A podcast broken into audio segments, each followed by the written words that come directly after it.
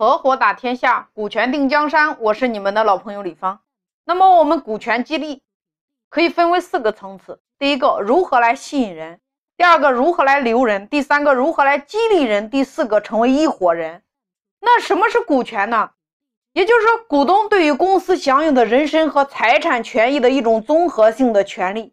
对于创业者，对于老板来说，股权就是你分了股份之后，我还能够拥有公司的控制权。所以说，第一个，我们可以透过股权来找到优秀的人才，来加入到我们的公司，一起来创业。过去对于优秀的人才，我们只需要发工资、发奖金，但是今天优秀的人才，我们需要用股权来绑定。第二个，透过股权，我们可以去融资；第三个，透过股权，我们可以去融到资源；第四个，透过股权，我们要分权，把我们这个蛋糕越做越大。那在企业里边，股份到底怎么分配会比较合理呢？那在这里我要给大家讲一些基础的知识，也就是股权有几条生命线。第一条我们叫做绝对控制权，也就是大于或等于三分之二，也就是百分之六十六点七。那它主要的权利是什么呢？当你拥有百分之六十六点七的时候，你可以第一个修改公司的章程。我们说有限公司里边章程说了算。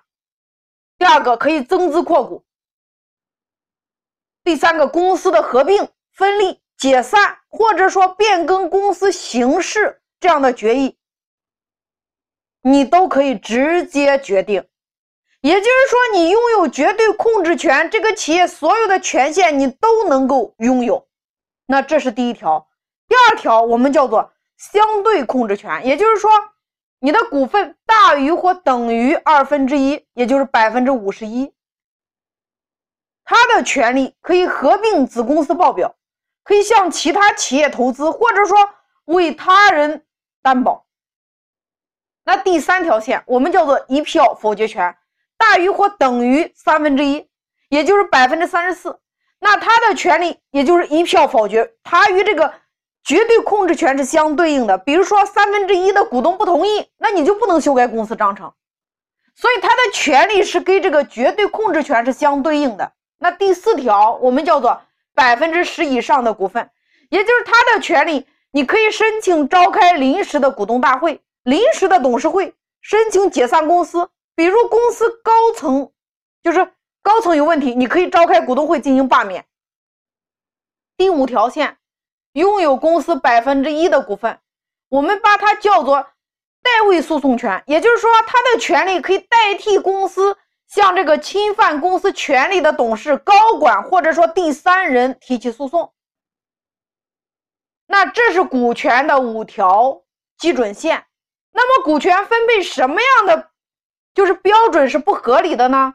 我们说第一种平均型的，就是五十对五十。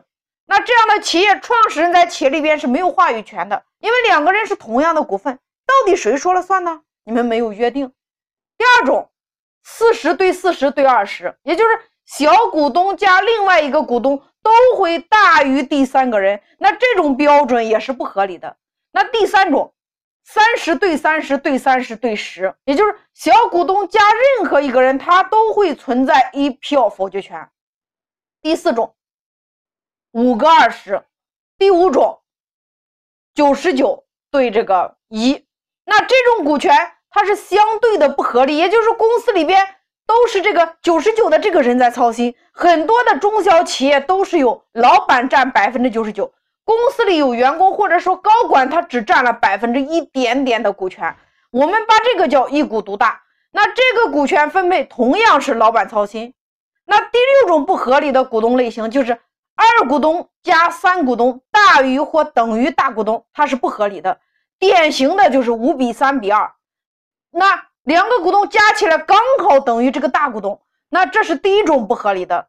第二种不合理的，比如说五比四比一，同样也是第二个股东加第三个股东，它也是大于或者是等于大股东。那第三种就是四比三比三，也就是两个股东加起来又大于大股东。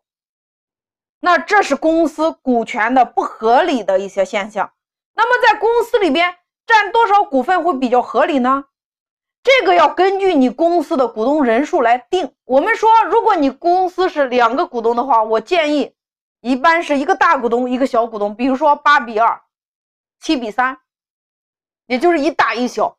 那如果你是三个股东的话，那我的建议是大股东大于二加三，同时呢，大股东的持股比例必须在百分之五十一以上。那如果是四个股东呢？大股东加任何一个股东的股份都要大于其他股东，比如说三十五比二十九比二十比十六，那这样的一个股权结构，大股东加任何一个股东，它都会大于第三个。那同时，大股东他还拥有一票否决权。那这是股权的基本常识，我们后边会逐步的给大家展开来讲。当我们企业不断的去融资的时候，我们创始人的股权会不断的被稀释。当你的股权越来越被稀释的时候，我们如何来控制公司？我们后边会展开给大家讲。